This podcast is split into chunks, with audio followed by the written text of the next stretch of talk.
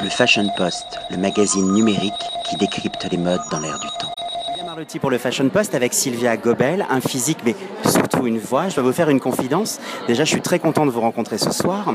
Et cette confidence, elle, euh, elle, elle est comme un flash parce que je suis allé récemment au Lancaster et je ne sais pas si ça vous arrive d'aller dans des lieux et de superposer des souvenirs.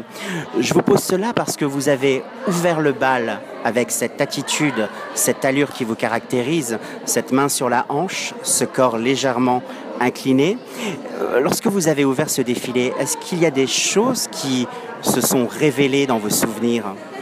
Oui, bien sûr. Euh, mes souvenirs sont allés directement, évidemment, à mes premiers défilés dans les années 80 que je fais avec Thierry Mugler, Claude Montana et surtout Asdin Alaya, euh, qui était vraiment, Asdin était un peu mon chouchou et on travaille beaucoup ensemble. Donc en fait, euh, moi, euh, je recommence à faire des défilés. La semaine dernière, j'étais à la Fashion Week de Londres où j'étais bookée comme mannequin, puisque maintenant, évidemment, on se rend compte de plus en plus que les femmes au-delà des 50 ans sont d'abord très belles, souvent, mais elles sont surtout encore super actives et il ne faut pas oublier, à 50 ans, elles ne sont que plus qu'à la moitié de la vie.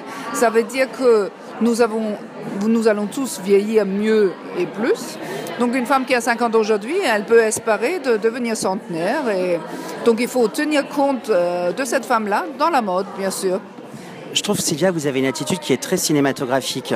La plupart des top mannequins, des top modèles qui réussissent sont photogéniques et savent marcher. Vous avez les deux, mais vous avez ce petit twist qui fait la différence. C'est un regard, une allure euh, qui me connecte à des actrices euh, hollywoodiennes. Vous incarnez pour moi une sorte de glamour justement que les podiums ont perdu. Aujourd'hui, quand on voit des filles qui défilent, elles font leur arrêt autour, elles ne savent pas enlever une veste, elles ne savent pas poser une main sur une hanche. Vous, vous avez ça. Alors, vous me parliez justement de ce comeback, de ce retour. Pour moi, vous n'êtes jamais parti parce que quand on feuillette un livre de photographie en noir et blanc, quand on va au Lancaster, vous êtes dans l'inconscient collectif. Mais alors, pourquoi est-ce que, pourquoi est-ce que vous, comment pourriez-vous m'expliquer ce retour?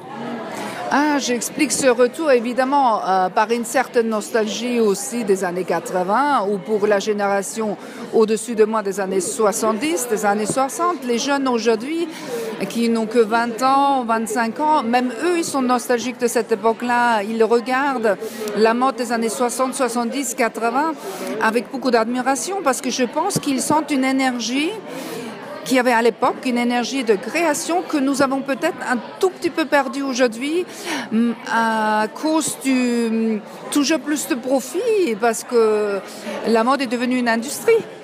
Et avant, ce n'était pas une industrie. On avait des créatures individuelles qui avaient chacun la chance de pouvoir percer.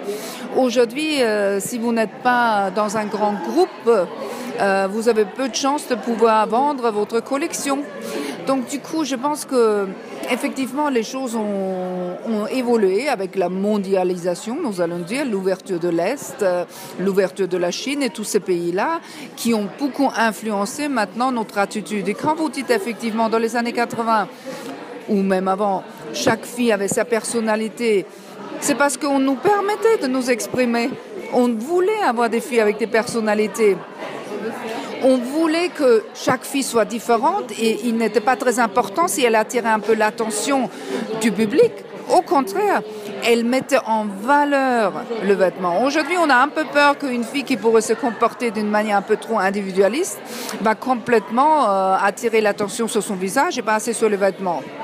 Donc, on veut repotisser euh, la marche et la démarche des mannequins en se disant du coup, on va se focaliser sur le vêtement. Par contre, on a perdu tout le glamour. En voulant faire des robots et des machines, le glamour, la beauté et les personnalités sont partis.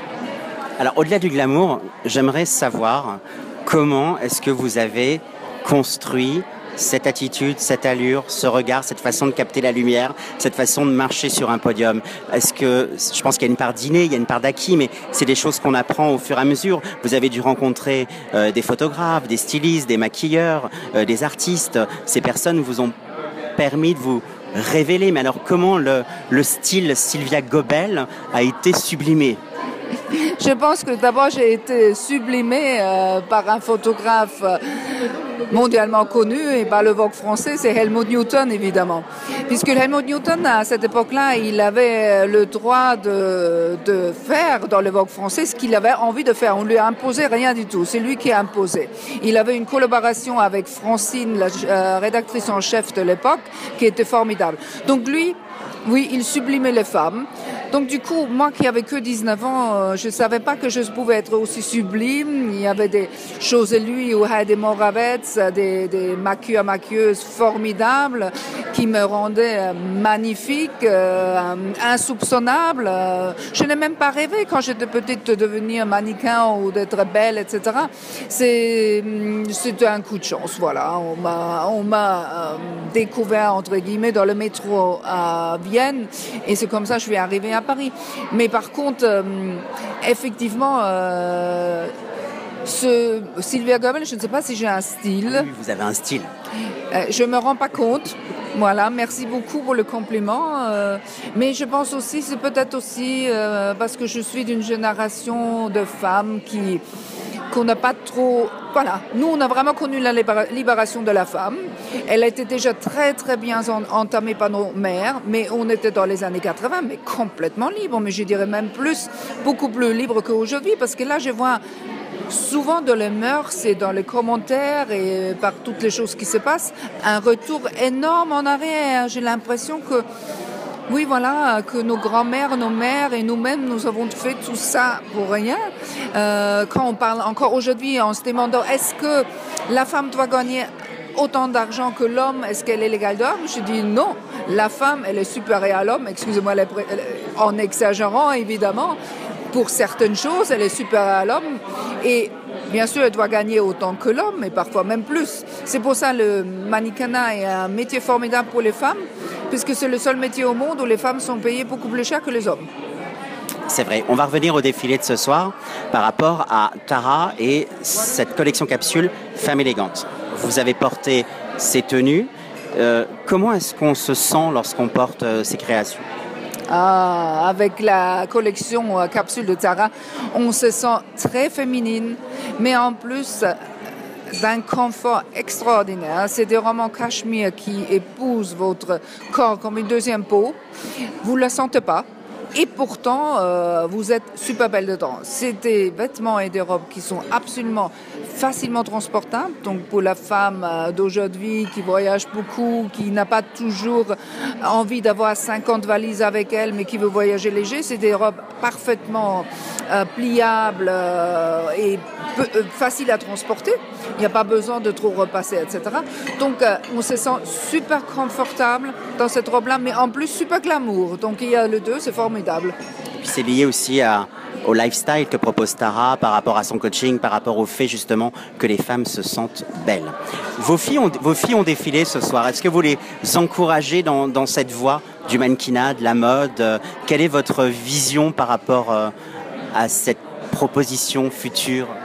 Ah, je trouve ça formidable de pouvoir travailler euh, avec mes filles, euh, grâce à mon ami Marco, qui nous a proposé effectivement ce défilé à moi, mais aussi à mes filles.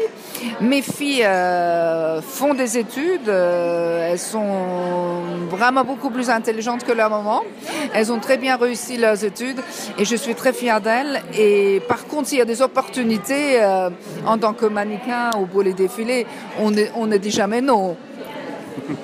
Ça sera une super conclusion. J'étais ravi de vous rencontrer. Et puis, je vous dis à bientôt pour une Fashion Week, un défilé, un shooting. Je, suis sûr qu'on va se retrouver, Sylvia. Merci beaucoup. Merci beaucoup. C'était un grand plaisir pour moi. Le magazine numérique qui décrypte les modes dans l'air du temps.